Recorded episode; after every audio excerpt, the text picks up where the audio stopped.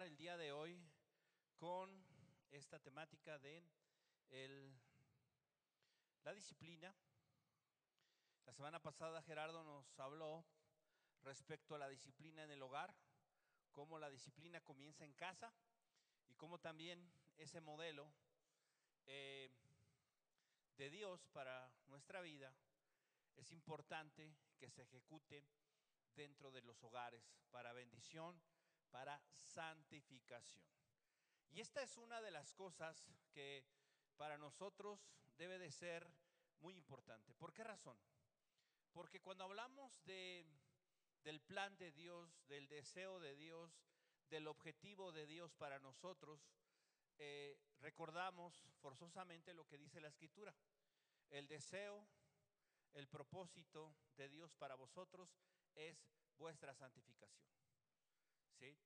Eh, dice Romanos, habiendo sido libertados del pecado, tenéis por vuestro fruto la santificación y como fin la vida eterna. No puede separarse de nuestra mente la idea de que Dios dice en su palabra, sed santos porque yo soy santo. Hablamos hace 15 días respecto a la disciplina, cómo la disciplina es una manifestación del amor de Dios, cómo la disciplina podríamos nosotros verla de una manera diferente a como la hemos visto durante mucho tiempo, en donde pensamos que la disciplina tiene que ver con castigo, tiene que ver con eh, eh, restricción, con algo malo, con algo completo y totalmente negativo. Viniendo del mundo y estando bajo el control y bajo el dominio del mundo, definitivamente nosotros eh, tendremos esa idea. Y este ejemplo lo, lo notamos nosotros en el pueblo de Israel. El pueblo de Israel, cuando vivía en Egipto, vivía bajo el yugo de esclavitud. Vivía bajo el yugo de esclavitud y la imagen que tenían ellos de la autoridad era una imagen negativa completamente. La imagen de la autoridad era el látigo, era el castigo, era el dolor, era el daño que les causaba no solamente a su cuerpo físico, sino también el daño que ellos sufrían emocionalmente por ser menospreciados, por ser maltratados, por ser sobajados, por ser humillados. Encontramos nosotros que para Israel, en ese aspecto, la autoridad y la, disciplina o la fuerza, la, la, lo que ejercía sobre sus vidas era desastrosamente horrible. Era algo que para ellos definitivamente no podían soportar ni querían soportar. Sin embargo, cuando Dios los rescata y salen de la tierra de Egipto, Dios quiere cambiarles esa idea. Dios quiere que entiendan que hay un Dios que no solamente los ama, sino quiere su bienestar, quiere lo mejor para ellos, quiere que ellos vivan y disfruten de la vida de una manera diferente, distinta. La promesa era, te voy a llevar a una tierra que fluye leche y miel. Te voy a llevar a donde tú no sembraste y vas a cosechar. Te voy a llevar donde podrás disfrutar de lo mejor que puede dar esta tierra. Te voy a llevar a un lugar donde vivirás tranquilo, donde serás plantado y nadie te desarraigará. Te llevaré a ese lugar. Y con todas esas promesas que Dios le hizo a su pueblo, trató de hacerles entender que su idea para con ellos era de vida, era de bien, era de bendición. Sin embargo, ellos no lo vieron así. Cuando venía una situación difícil en el desierto, cuando a ellos les faltó el agua, cuando les faltó el alimento, cuando veían los pueblos enemigos más fuertes y más poderosos que ellos, ¿qué decían? Dios nos sacó de Egipto y nos trajo a la tierra para que muriéramos. Nos sacó y nos sacó al desierto para matarnos. Dios no es bueno. Dios no quiere mi bien. Él me está haciendo sufrir. Él me está metiendo en una situación de necesidad. Regresemos a Egipto. Regresemos a Egipto. Esa era la idea de ellos. Y Dios intentó por 40 años hacerlos cambiar de opinión. No pudo. Y no que Dios no haya podido, sino que ellos no quisieron cambiar de opinión. Cuando nosotros miramos la disciplina como una obra de parte de Dios para nuestro bien y como una manifestación del amor de Dios para con nosotros, ¿sí? Vemos a un Dios bueno, a un Dios de amor detrás de eso. Y es muy importante que nosotros comencemos a mirarlo desde esa, desde esa óptica. Pero además de eso, no podemos olvidar la demanda que exige de nosotros el Evangelio. No solamente es, se trata de salvarnos, no solamente se trata de llevarnos al cielo. Hablábamos de que el propósito de Dios para nuestra vida es perfeccionarnos, es modelar nuestra vida a la imagen de Cristo. Y es entonces la disciplina el medio que se utiliza para eso.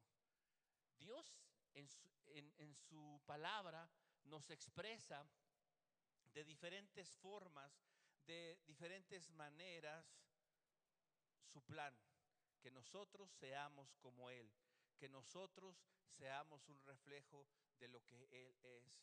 Primera de Pedro, en el capítulo 1, en el verso 16, dice claramente y contundentemente, sed santos, porque yo soy santo. Esa es la idea de Dios. Ahora, ¿Qué es lo que atenta contra la santidad de Dios, contra nuestra santidad? El pecado. El pecado. El pecado es el problema, es el centro de todo esto. Y es entonces la disciplina, el medio que Dios ha provisto para tratar con el pecado, para lidiar con el pecado en nuestra vida. Y si nosotros no entendemos que la disciplina el trato de Dios para nosotros tiene como objetivo erradicar el pecado de nosotros, santificarnos, llevarnos a dar un fruto en nuestra vida, que es lo que Dios está buscando, su fruto, el fruto del Espíritu en nosotros.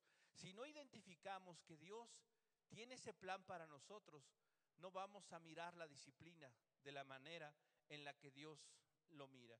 ¿Y esto por qué razón? Deberíamos nosotros de, de saber y de entender que Dios al estar buscando que nosotros seamos santos, va a usar los medios necesarios para lograr esto.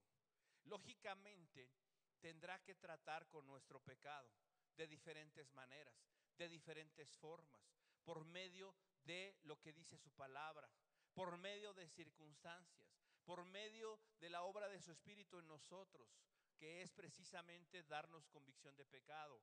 Pero ¿qué sucede cuando nosotros como hijos de Dios pecamos, desobedecemos, nos salimos del orden, del estándar de Dios? Bueno, Dios tiene que ejercer disciplina en nuestra vida para alinear nuestros corazones. Y dentro de la esfera de la iglesia tenemos nosotros que entender que el tratar con el pecado es parte de los objetivos, de los propósitos de la iglesia.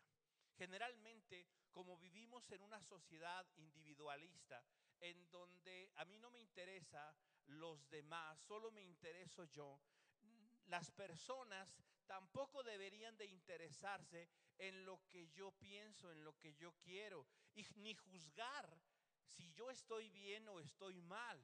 Hoy en día eh, vivimos en una época en donde decimos debemos ser tolerantes y dejar que cada quien sea lo que quiere ser y como quiere ser y como quiera hacer las cosas.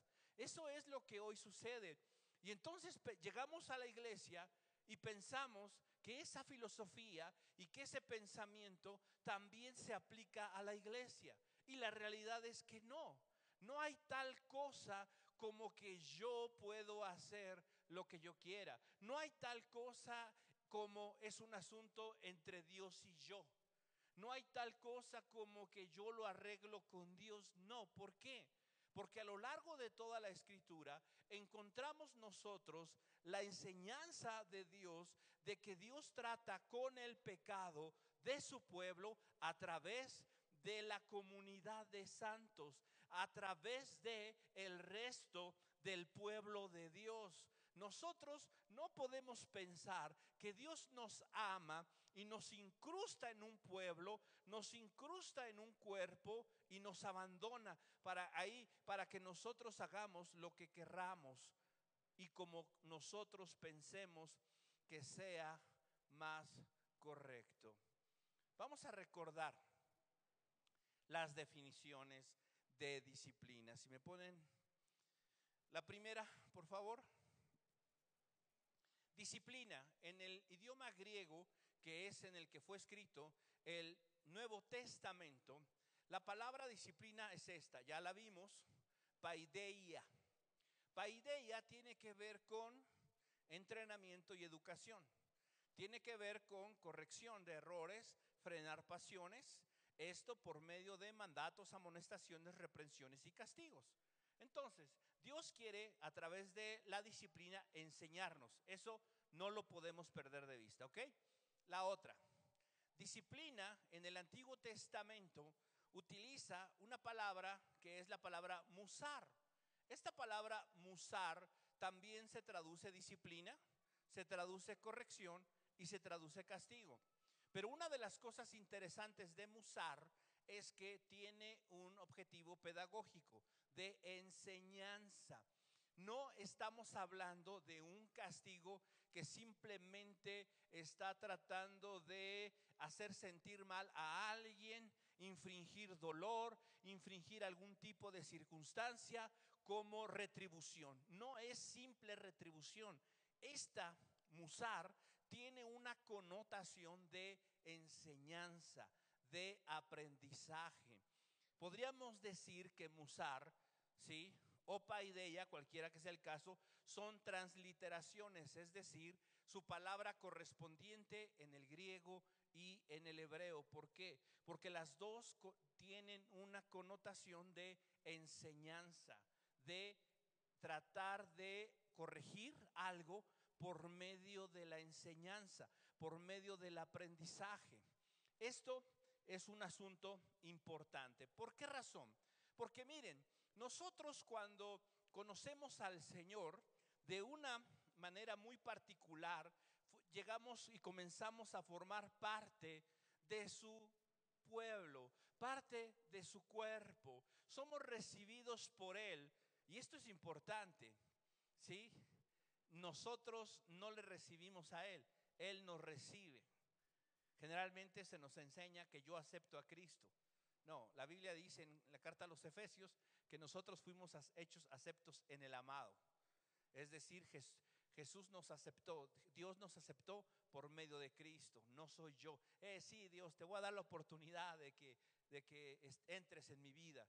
Esa, esa idea eh, definitivamente no es propiamente la que la escritura nos enseña. Ahora, cuando la escritura dice en Juan 1.12, más a todos los que le recibieron, a los que creen en su nombre, no está hablando de esa aceptación que tienen precisamente eh, de darle permiso. No, es otro tipo de cuestión. No lo vamos a tratar el día de hoy, pero la idea es esa.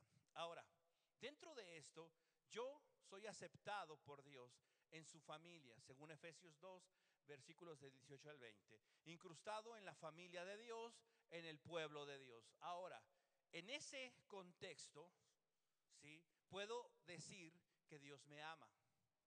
Puedo decir que fui amado por Dios al ser colocado en su casa, en su familia. Vamos a ver qué dice Apocalipsis capítulo 3. Apocalipsis capítulo 3, verso 19.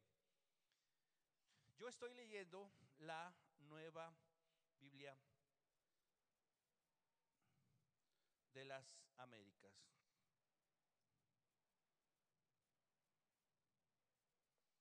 Dice así, yo reprendo y disciplino a quienes, a los que me caen gordos, a los que alucino, a los que no son mis hijos, a los que de los que me he olvidado. No, no, no. Dice claramente, yo reprendo y disciplino a todos los que amo. A todos los que amo. Sé pues celoso y arrepiéntete. Fíjate, ¿cuál es el objetivo de la disciplina? es que nosotros vengamos al arrepentimiento, que nos arrepintamos. Hablamos nosotros hace un momento respecto al pecado. La disciplina tiene esa intención, hacernos ver nuestro error, nuestro pecado, nuestra falta y cambiar de dirección. ¿Sí? Esa es la idea, ese es el objetivo de la disciplina, pero en el momento en que yo entro a formar parte de la familia de Dios, en ese momento soy un hijo amado. Y entonces, dice el texto, como hijo amado, tengo que reprenderte y tengo que disciplinarte si es que hay pecado, si es que hay desorden, si es que hay oscuridad en tu vida. ¿Por qué? ¿Por qué lo hago? Porque te amo. Esa es la connotación que el Señor nos da en su palabra. ¿Sí? Proverbios capítulo 15, verso 32. Proverbios 15, 32 dice, el que tiene en poco la disciplina se desprecia a sí mismo. Porque el que escucha las reprensiones adquiere entendimiento. Sabes, mira, Dios te ama y por eso te quiere disciplinar. Y por eso interviene en tu vida. Y por eso revela a veces nuestros errores, nuestros pecados y los hace evidentes ante otras personas. No para que se enteren del chisme y nos juzguen y nos critiquen y se sientan mejores que nosotros, sino con la intención de que nos ayuden. ¿Para qué? Para cambiar, para entender, para crecer, para avanzar. Pero el que menosprecia o tiene en poco la disciplina, ¿qué hace con su vida? No se ama, se desprecia a sí mismo. Alguien que no quiere ser disciplinado, alguien que no quiere que nadie intervenga en su vida, es alguien que sin saberlo se está haciendo un daño y se está despreciando a sí mismo. ¿Por qué? Porque la disciplina tiene un objetivo que es que nosotros tengamos entendimiento. Nuevamente, el asunto del entendimiento, del aprendizaje y del conocer un poco más. Esto es precisamente lo que Dios está tratando de decirnos o de enseñarnos. Miren, vamos a ver Mateo capítulo 11. Mateo capítulo 11, verso 28. Mateo 11, 28 dice, vengan a mí todos los que están cansados y cargados. ¿Y qué dice? Yo los haré descansar. Yo quiero cambiar tu realidad. Yo quiero llevarte a la situación opuesta de lo que tú estás viviendo. Tristeza, gozo. Ansiedad, todas las cosas negativas en tu alma, paz. ¿Sí? Yo quiero que todas esas cargas puedas tú dejarlas y pueda yo cambiarlas y darte descanso.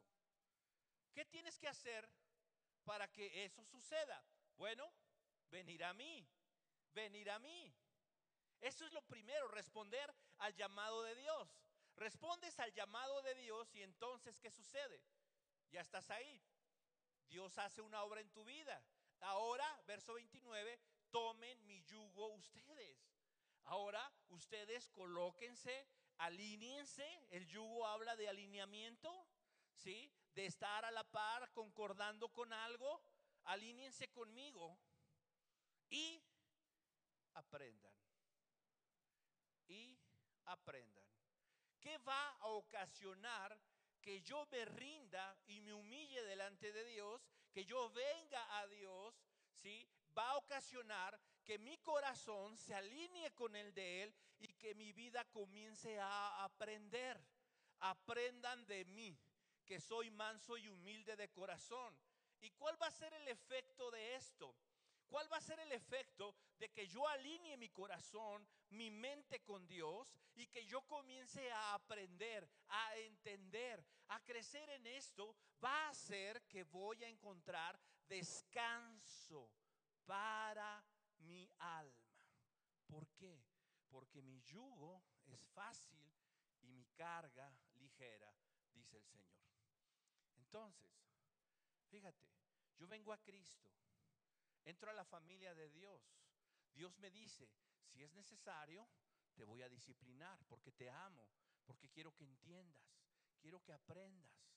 Ahora, en, aquí en Mateo nos dice el Señor, ven a mí, pero alinea tu corazón con el mío, alíñate, lleva mi yugo y comienza a aprender para que tu alma encuentre descanso, para que tu alma encuentre descanso. Ahora, Hebreos 12, verso 11. Hebreos 12, verso 11. Fíjense, este es el texto que hemos leído cada semana.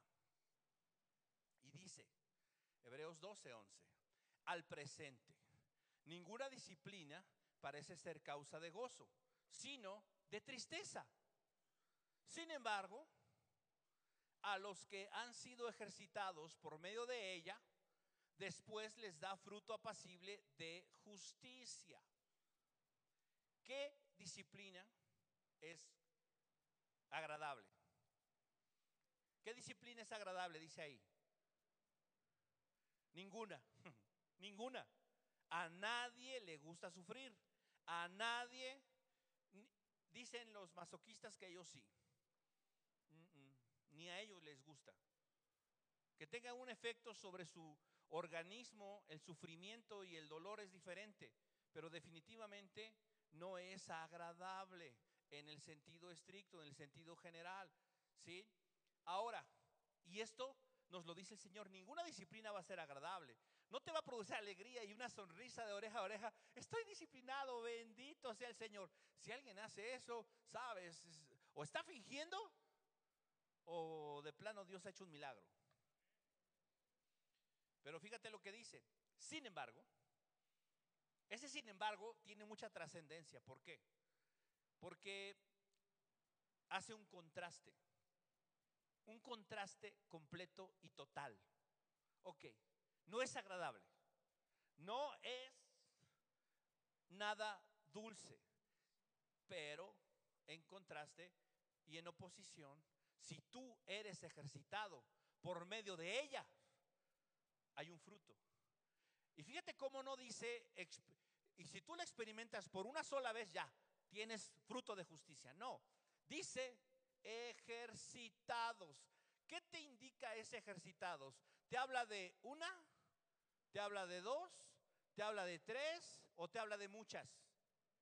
Muchas. La disciplina del Señor, el trato de Dios, no necesariamente va a ser de una, dos o tres. Nos va a ejercitar. Dios quiere ejercitarnos en ella. No nos asustemos.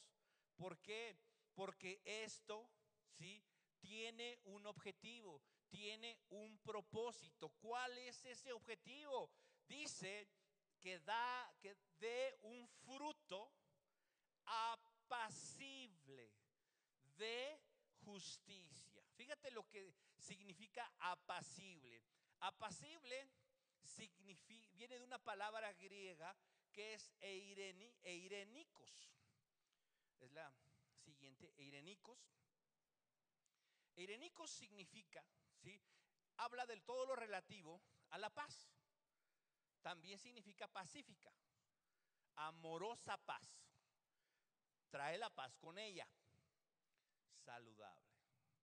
Esta expresión, eirenicos, habla de una paz saludable en tu vida, de una paz, de una tranquilidad, de un estado en el que tú disfrutas, de un estado en el que definitivamente tu vida experimenta el favor de Dios, el cuidado de Dios.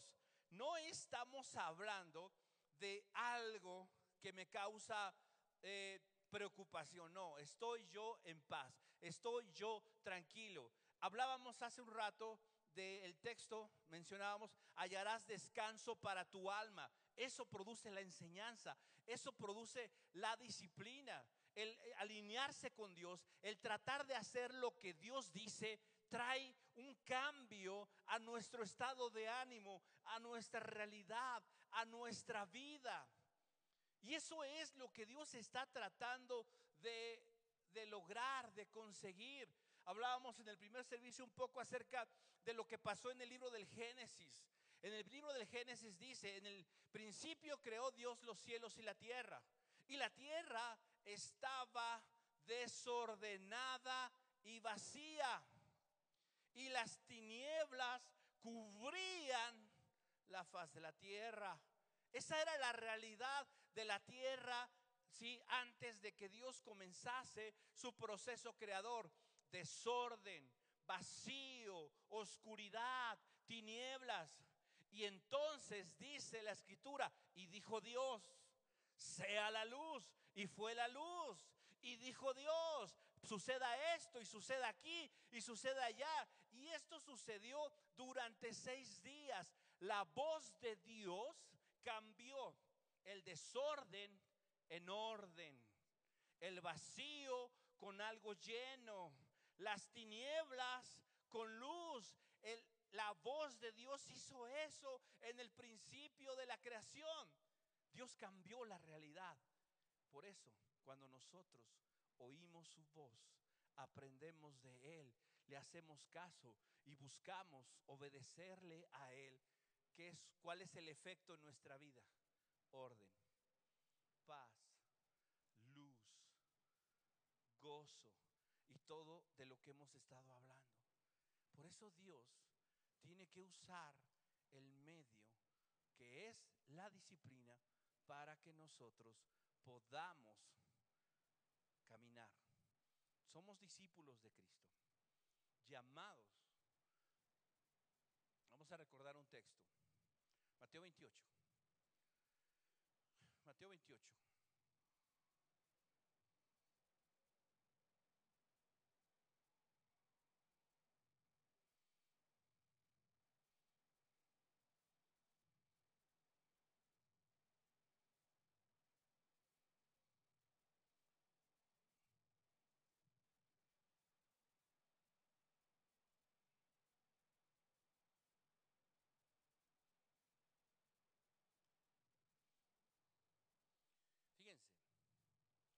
Verso 18, Mateo 28, 18, dice,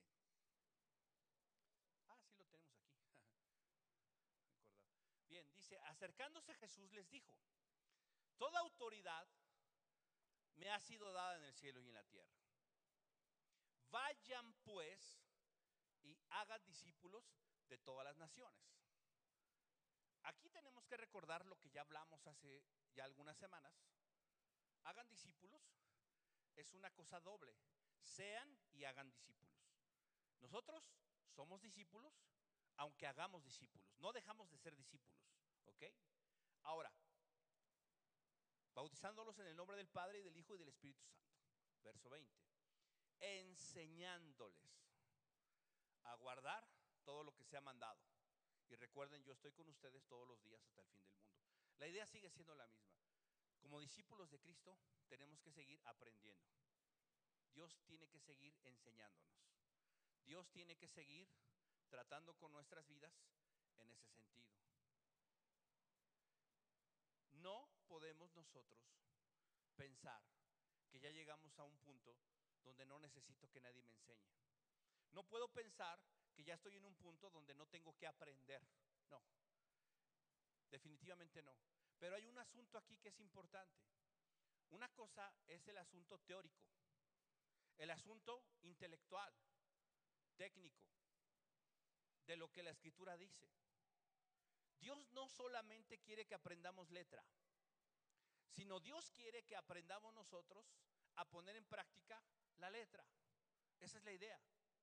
La teología no es, no es un asunto intelectual solamente, en donde yo puedo saber las teorías teológicas, yo puedo saber doctrina, puedo saber todo eso. Si esa teología, si esa doctrina no afecta mi forma de vida, es una mala teología. Por más sana que yo piense que es mi teología, por más eh, apegada o, por más que yo piense que estoy, tengo una sana doctrina, la doctrina no es sana si solo está en la teoría. La doctrina es sana si está produciendo salud, bienestar, si me está llevando a la santificación de mi vida, al apartarme de mi pecado. Ahora, Dios en ese sentido nos dice que tenemos que seguir aprendiendo. Y es precisamente la disciplina algo que Dios usa para llevarnos a ese objetivo, a ese propósito. ¿Sí? Ahora, fíjense, hay una definición de un hombre llamado Jay Adams. No sé cuántos de ustedes han oído hablar de él.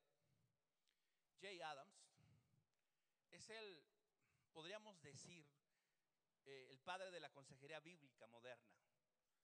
Es uno de los precursores, es uno de los hombres que Dios ha usado precisamente para traer la atención de la iglesia hacia la necesidad de un cambio en el corazón del hombre.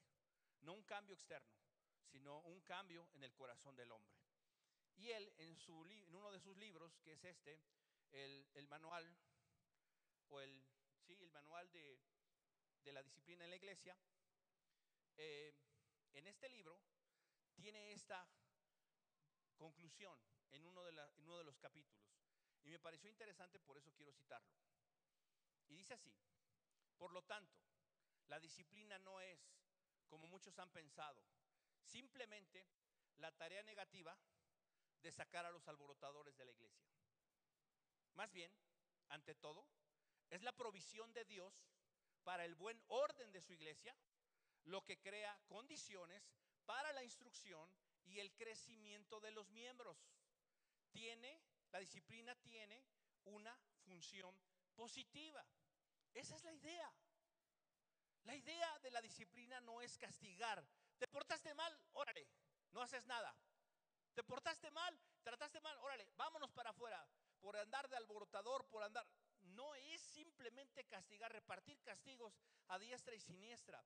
El objetivo de la disciplina tiene que ver con, ¿sí? Ayudar a las personas, crear las condiciones para la instrucción, para el crecimiento de los miembros. Esa es la idea. Ese es el pensamiento que tuvo Jesús y que ha tenido Dios desde el principio. ¿Por qué? Porque la disciplina no es un asunto que solamente lo vemos dentro de la iglesia. Si revisamos todo lo que era la ley civil del Antiguo Testamento, parte de la ley moral y de todos los mandamientos que el Señor prescribió, estatutos para su pueblo, muchos de ellos tenían que ver con cómo se deberían conducir, cómo deberían de cosechar, cómo deberían de hacer esto, cómo deberían de hacer aquello. Había leyes muy específicas de parte de Dios para el comportamiento dentro de la asamblea y fuera de la asamblea. ¿Por qué? Porque Dios nunca ha querido un pueblo separado de Él, un pueblo independiente de Él. La iglesia es, es su cuerpo y no puede estar separado de Él, separado de su propósito. No somos iglesia solo el domingo, no somos iglesia solo cuando nos reunimos, somos su iglesia, somos su cuerpo todos los días de nuestra vida. Todo el tiempo que estemos aquí en esta tierra, somos su iglesia y Él quiere tratar con nosotros. Pero, ¿qué ha sucedido? La iglesia ha abandonado la exposición, la predicación del pecado, de la desobediencia. Hablar en contra de esto hoy no es popular. ¿Por qué? ¿Por qué no? Porque ¿cómo le vas a hablar de pecado, de desobediencia a, un, a una sociedad que le gusta ser independiente? Que no le gusta rendir cuentas, que no le gusta que se metan en su vida, que le gusta tomar sus propias decisiones. Esa es la sociedad en la que vivimos y lamentablemente se ha permeado dentro de la iglesia.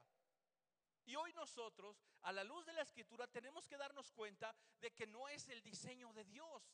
No es lo que Dios pensó, planeó para su pueblo, para su iglesia. Quiero leerte dos pasajes, un poquito largos, pero vale la pena. Primera Tesalonicenses, capítulo 4. Primera Tesalonicenses, capítulo 4.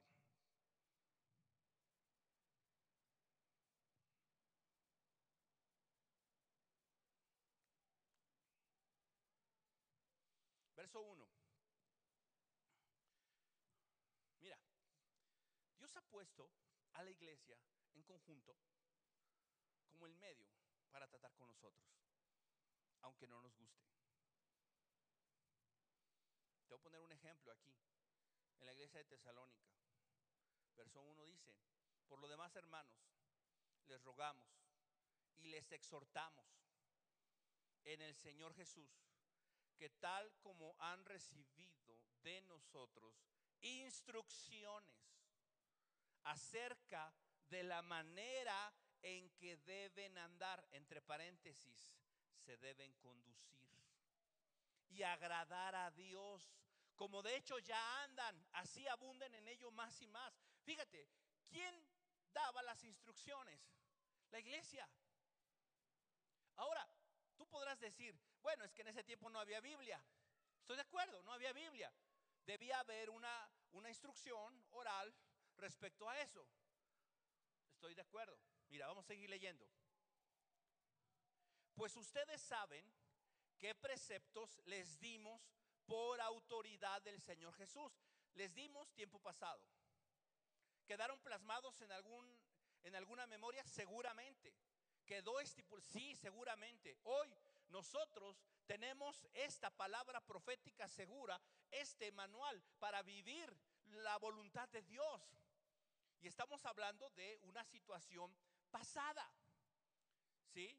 Ahora, esa, esas instrucciones, esos preceptos, cabe señalar que dice aquí el texto, no son ideas humanas, perspectivas humanas. Porque cuando la perspectiva humana se impone o se antepone a la perspectiva divina, hay un problema. Esa no es disciplina del Señor, es disciplina humana.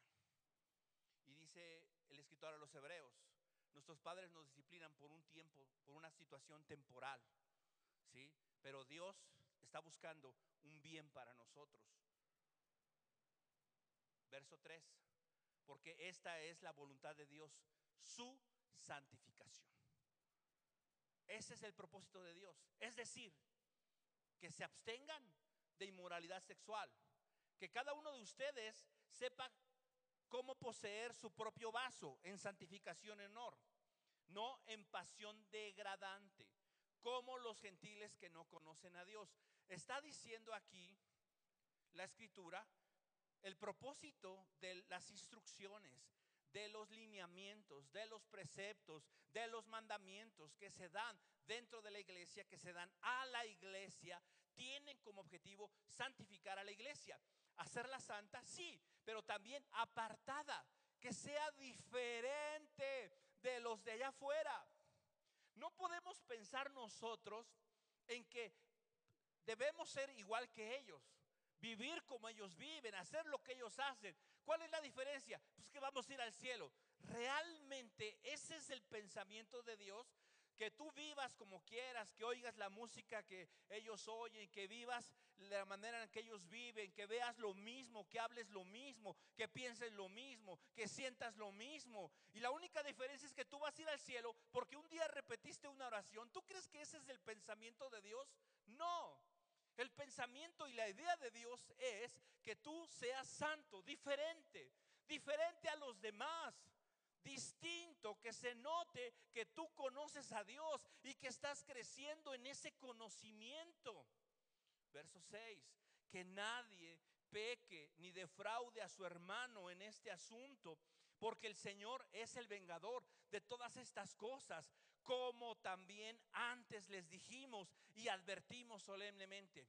Es decir, esta llamada de atención no es la primera ya había otras antes. Es recordar, recalcar, remarcar lo que ya se dijo. Es esa es la labor de la iglesia. Esa es la labor de la iglesia. Porque Dios no nos ha llamado a impureza, sino a santificación. Por tanto, el que rechaza esto, no rechaza a un hombre, sino al Dios que les da a ustedes su Espíritu Santo. Tú cuando dices, no, yo no quiero que se metan en mi vida. Yo no quiero que alguien venga y me diga y me cuestione por qué? Y esto y aquello. No, yo no le rindo cuentas a nadie. Eso se nota. Pero sabes algo, es tu decisión, es tu opción, no quieres que nadie se meta, nadie se va a meter. Pero déjame decirte, el texto es claro. No estás rechazando a ningún hombre, estás rechazando a Dios, al Espíritu Santo. Pero en cuanto al amor fraternal, no tiene necesidad de que nadie les escriba, porque ustedes mismos han, sido enseñados por Dios a amarse unos a otros. Porque en verdad lo practican con todos los hermanos que están en toda Macedonia, pero les instamos a que abunden en ello más y más. Ok, ahí la llevas, pero sabes que échale más ganas. Échale más ganas. Oye, échale más ganas, mano. Va para arriba, no para abajo. No, no puedes tu vida mantenerla aquí. Tienes que ir. Necesitamos que alguien nos esté estimulando a las buenas obras. Dice la escritura, no dejando de congregarse como algunos tienen por costumbre, sino cuando miramos que ese día se acerca, tenemos que juntarnos y estimularnos unos a otros a las buenas obras. Y esa es la idea.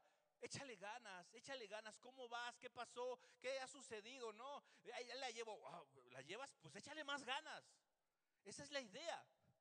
¿Sí? Y a que tengan por su ambición el llevar una vida tranquila, sin problemas, sin dificultades, que te ocupes de tus propios asuntos, que no seas metiche. Y trabajen con sus manos, tal como les hemos mandado, a fin de que se conduzcan honradamente para con los de afuera y no tengan necesidad de nada. La iglesia se estaba metiendo en toda la vida de los discípulos, sí, en toda. Cómo trataban a los demás, cómo hacían las cosas con los de afuera. Todo eso. ¿Por qué? Porque sabes, aquí es bien fácil fingir. Qué bonito, qué grandioso Dios. Dios te bendiga, te amo. Voy a orar por ti. Oh, sí. Y allá afuera, sapos, cebollas, salen de tu boca, tu comportamiento aquí eh, no miras a nadie y allá afuera ves todo y haces cosas. ¿Tú crees que eso es lo que Dios quiere? No. Pero sabes, por eso Dios quiere que nosotros como iglesia seamos parte del cuidarnos, ayudarnos, estimularnos unos a otros. Rápido, otro texto, igual de largo, pero igual de bonito.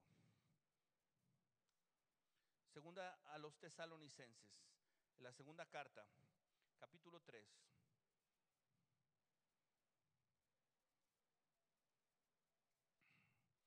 De aquí me voy a saltar algunos para qué. Ahora bien, hermanos, les mandamos en el nombre de nuestro Señor Jesucristo que se aparten.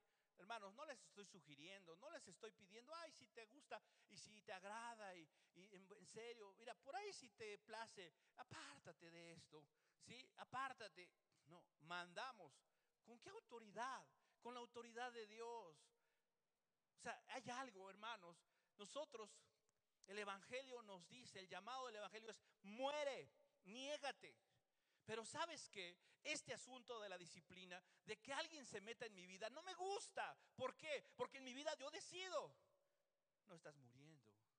No estás cumpliendo el Evangelio en tu vida. Por eso la disciplina es el mejor medio que nosotros tenemos. El cuidado mutuo es el mejor medio que nosotros tenemos para que el Evangelio penetre en las cosas más profundas de nuestra alma, de nuestra vida. Por eso dice, mandamos que se aparten de todo hermano que ande desordenadamente y no según la doctrina que ustedes recibieron de nosotros. Ese mandato no es un mandato de, señorío, ¿Por qué? Porque yo te lo estoy mandando por eso. No, ¿sabes? ¿Por qué? Porque la doctrina, porque la enseñanza, porque la escritura, porque la Biblia nos enseña y nos dice que no puedo tener comunión yo con este. No puedo yo vivir en comunión con alguien que está viviendo de esta manera.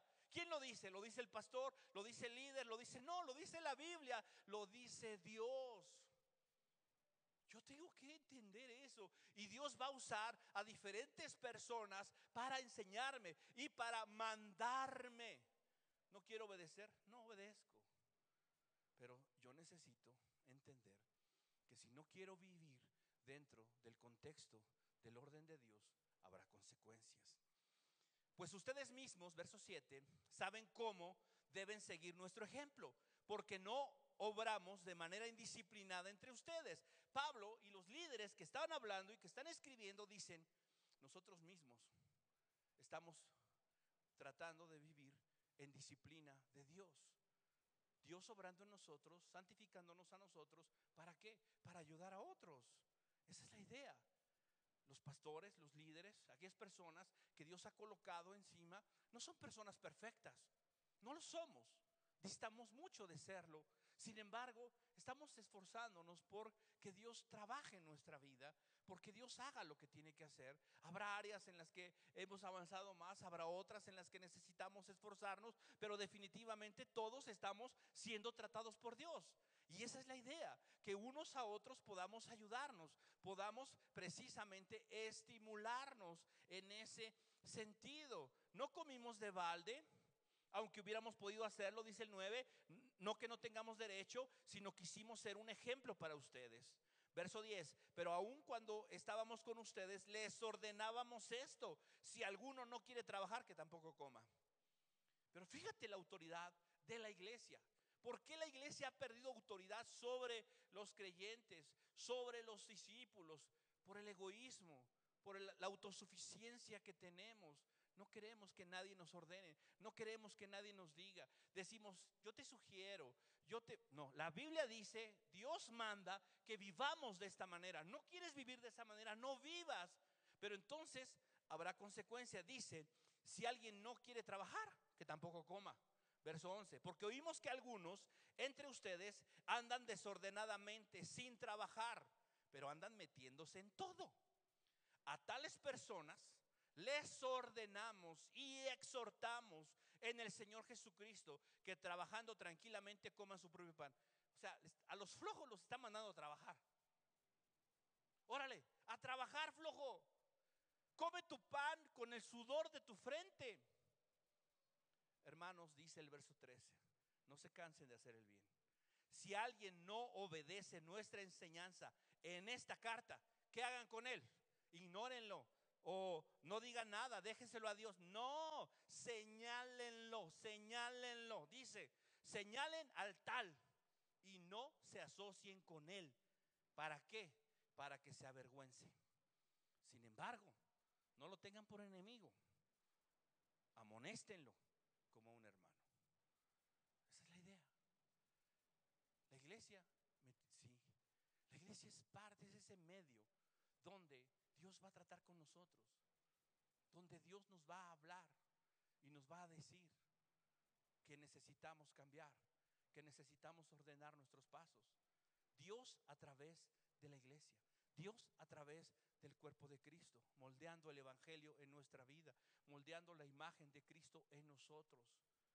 Esa es la idea, ese es el objetivo y ese fruto, el resultado, el efecto de esto es paz es descanso para nuestras almas, es una tranquilidad, un saber que todo está bien.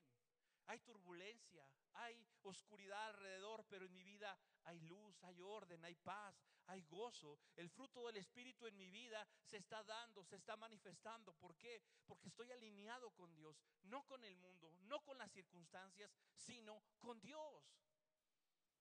Si yo quiero ser formado llegar a la semejanza de Jesús, necesito entrar en este orden. Si queremos ser una iglesia que camine, que avance en esa dirección, tenemos que aceptar, tenemos que entender que la disciplina no es una opción, es un mandato. Y debemos permitir que Dios trabaje en nuestras vidas por los medios correctos, adecuados, dictados en su palabra, no en la voluntad humana, no en el deseo humano, no en el pensamiento o la imaginación de alguien, sino en lo que dice la escritura, en lo que enseña la doctrina, en lo que ha sido dejado por los hombres que Dios inspiró para regular nuestro comportamiento y nuestra vida y entender que si la Biblia dice que algo es incorrecto, tenemos que tomarlo como incorrecto. Si la Biblia dice que cierta asociación con algunas personas ofende a Dios, si la Biblia dice que mi amistad con el mundo es enemistad con Dios, tengo que reconocerlo. Si la Biblia me dice que no puedo codiciar esto, ni puedo buscar esto, y la Biblia lo dice, tengo que entender que Dios de una o de otra manera me lo va a hacer comprender para mi bien. Va a usar el medio que Él disponga y establezca para eso. Dejemos que Dios intervenga en nuestras vidas. Voy a terminar con un texto, Jeremías 1.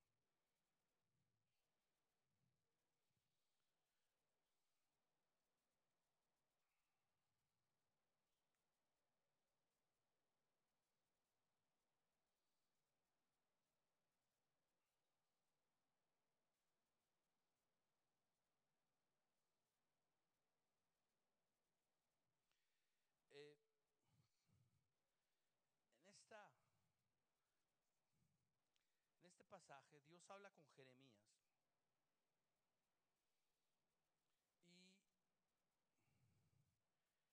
y Jeremías está intimidado de una o de otra manera por, por el asunto de hablarle al pueblo de Dios. Y no sabía él qué hacer. Estaba un poco temeroso de esto. Pero fíjate lo que dice, verso 4, Jeremías 1:4. Dice el Señor: Vino palabra, vino a mí palabra del Señor. Antes que yo te formara en el seno materno, te conocí.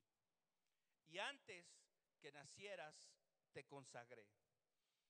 Te puse por profeta a las naciones. Entonces dije, ah, Señor Dios, no sé hablar porque soy joven. Pero el Señor dijo, no digas soy joven, porque a donde quiera que te envíe irás tú y todo lo que te mande dirás. No tengas temor ante ellos, porque contigo estoy para librarte, declara el Señor. Entonces el Señor extendió su mano y tocó mi boca. Y el Señor me dijo, yo he puesto mis palabras en tu boca. Hoy te he dado autoridad sobre las naciones y sobre los reinos para arrancar, para derribar, para destruir, para derrocar, para edificar y para plantar. Dios está comisionando a un profeta, a alguien que va a hablar su palabra, su voluntad. ¿Es tarea fácil? No. Es una de las tareas más complicadas que existen. Sin embargo, alguien lo tiene que hacer. Y este es el llamado que Dios nos hace a todos como iglesia, a ser su portavoz.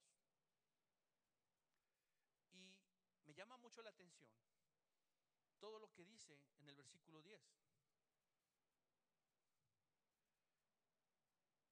Dice arrancar, dice derribar, destruir y derrocar.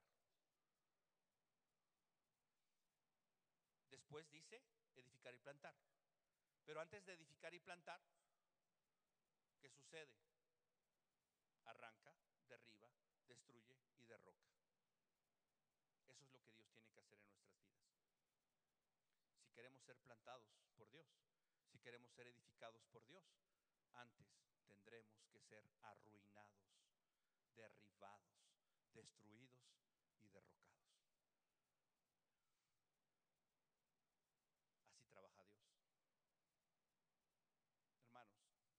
tenemos que amar la disciplina, porque viene de Dios. Tenemos que entrar en el diseño de Dios, no hay otra manera en la que Dios haga las cosas. Es tan importante esto que está plasmado, como dijimos, en toda la escritura. El Señor Jesús estableció los lineamientos para esto en los evangelios. Y es lo que vamos a ver la siguiente ocasión. Será dentro de 15 días porque la semana próxima vamos a tener un, invitado por acá y venga, va, va usted a ser bendecido la próxima semana. Pero en 15 días continuaremos con el, todo esto que estamos viendo. Si queremos avanzar, hermanos, como iglesia, como familia, como individuos, como hijos de Dios, tenemos que entender que la disciplina debe formar parte de mi vida. El cuidado de mi corazón, el cuidado de lo que soy y de lo que hago, no, no puede recaer solamente en mí. Tengo que entrar en el diseño de Dios, que es, tiene que recaer ese cuidado de lo que soy y de lo que hago en la iglesia, en el cuerpo de Cristo. Vamos a ver las formas de que esto sucede prácticamente para que todos podamos entenderlo. Vamos a orar. Señor,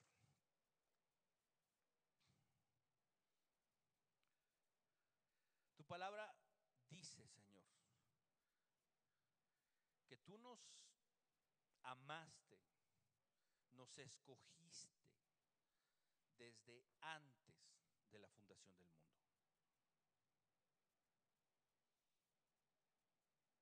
Antes de que nosotros naciésemos, tus ojos nos miraron, dice el salmista, tus ojos vieron mi embrión. En tu libro estaban escritas todas las cosas que habrían de ser acerca de nosotros. Y sabemos que en ese libro está escrito, Dios, no solo lo que somos, sino lo que seremos, Dios. Lo que tú planeaste, lo que tú diseñaste para que seamos, Dios. Gracias, porque tu plan y tu deseo es que seamos como tu Hijo Jesús, como Cristo, que seamos santos. Y, nos, y estás haciendo todo lo necesario para que vayamos en esa dirección, para que lleguemos a ese punto, Señor, erradicando el pecado de nuestra vida y aquellas cosas, Dios, que necesitan ser arrancadas, arruinadas, derribadas, destruidas, para que entonces podamos ser plantados, edificados, Dios, como esa morada santa para ti. Dios, no nos has llamado a vivir parados de tu cuerpo. No nos has llamado a vivir independientes. Necesitamos humillarnos. Necesitamos tomar tu yugo, alinear nuestro corazón contigo, Señor, y extendernos hacia el aprendizaje de tu voluntad. Poner por obra, aprender, poner por obra, vivir, experimentar, obedecer, Señor, tu palabra, tu voluntad, Señor. No ser oidores solamente, sino hacedores, Dios. Hacedores y cumplidores de tu voluntad, Señor. Queremos avanzar, queremos crecer, queremos, Padre, seguir siendo eh, alimentados, Dios. Queremos seguir siendo enseñados por ti. Permite, Dios, que podamos humillarnos, renunciar al señorío de nuestra vida en lo práctico, Señor en lo práctico, que podamos humillarnos y aceptar que alguien más intervenga en nuestra vida, que alguien nos diga, te estás equivocando, que alguien nos diga, no hagas esto, si que alguien nos diga, tienes que vivir, tienes que buscar, échale ganas, anímate, avanza, no es suficiente, sigue adelante. Necesitamos, Dios, esto en nuestra vida. No es una opción, no es una posibilidad, es la realidad de tu palabra, Señor. Permítenos entrar en ese orden y en ese diseño, no de individualistas, sino de parte de una comunidad, de un cuerpo, de una iglesia que tú diseñaste para eso, para ayudarnos a crecer, a avanzar, ser como tu Hijo Jesús. Oramos, Dios, para que nuestros corazones sean convencidos, para que nuestros corazones sean humillados y podamos rendirnos a ti y aceptar tu yugo. No el yugo de algún hombre, no el yugo de ninguna institución, tu yugo, el yugo que viene en tu palabra, en tu voluntad, en tu propósito. Ayúdanos a vivir de la manera en la que tú, Padre Celestial, lo pensaste, lo diseñaste. Que eso que está escrito en tu libro, Dios, se cumpla en nuestras vidas, se ejecute, podamos ser eso que soñaste, eso que planeaste, Dios. Danos el corazón correcto, danos el corazón adecuado para esto. Dios, hoy confesamos que si algo nos ha detenido, ha sido la vergüenza, ha sido el orgullo, ha sido lo fácil, lo placentero que es vivir para nosotros mismos, sin tener que rendir cuentas, sin tener que dar explicación a nadie, Señor. Padre, que este orgullo, que esta soberbia, que esta apatía, Señor, pueda ser erradicada de nuestro corazón. Guíanos, Dios, a esas personas correctas que nos ayudarán, que nos instruirán, que nos permitirán, mi Dios, ser moldeados por su consejo, por su dirección, por su exhortación, por su reprensión, Señor. Ayúdanos a vivir dentro del orden, dentro de lo que tú has establecido para ser perfectos, santos y ser esa iglesia que tú esperas encontrar cuando tú regreses, Señor. Una iglesia santa, sin mancha, que no tiene nada de qué avergonzarse. Bendito seas, porque tú, el que comenzó la buena obra, la perfeccionará, la terminará, la completará hasta el día de tu regreso. Te bendecimos por ello en el nombre de Jesús.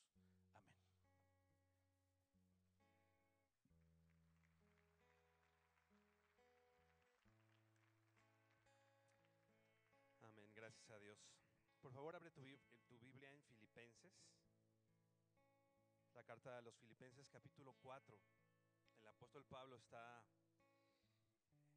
eh, escribiendo esta carta a esta iglesia que no necesariamente estaba en un buen momento en cuanto a los bienes, más bien era una iglesia probablemente en necesidad, no abundaba en recursos materiales.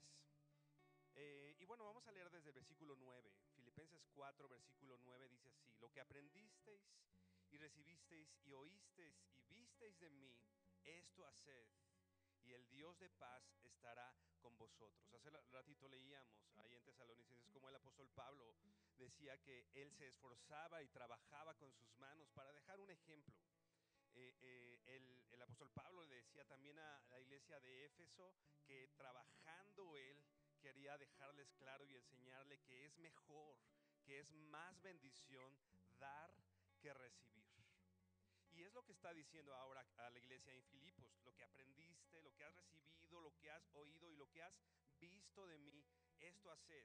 Me interesaba leer el versículo 9 porque algunas de nuestras Biblias tienen una separación entre el versículo 9 y el 10, pero vamos a leer el versículo 10, dice, en gran manera me gocé en el Señor de que ya al fin habéis revivido vuestro cuidado de mí, de lo cual también estabais solícitos, pero os faltaba oportunidad el apóstol Pablo no está gozoso, no está contento porque recibió una ofrenda material. De hecho, el, capítulo más adelante dice, yo sé vivir eh, en la pobreza, yo sé vivir en la riqueza, yo no tengo ningún problema, sea cual sea la situación en la que yo vivo.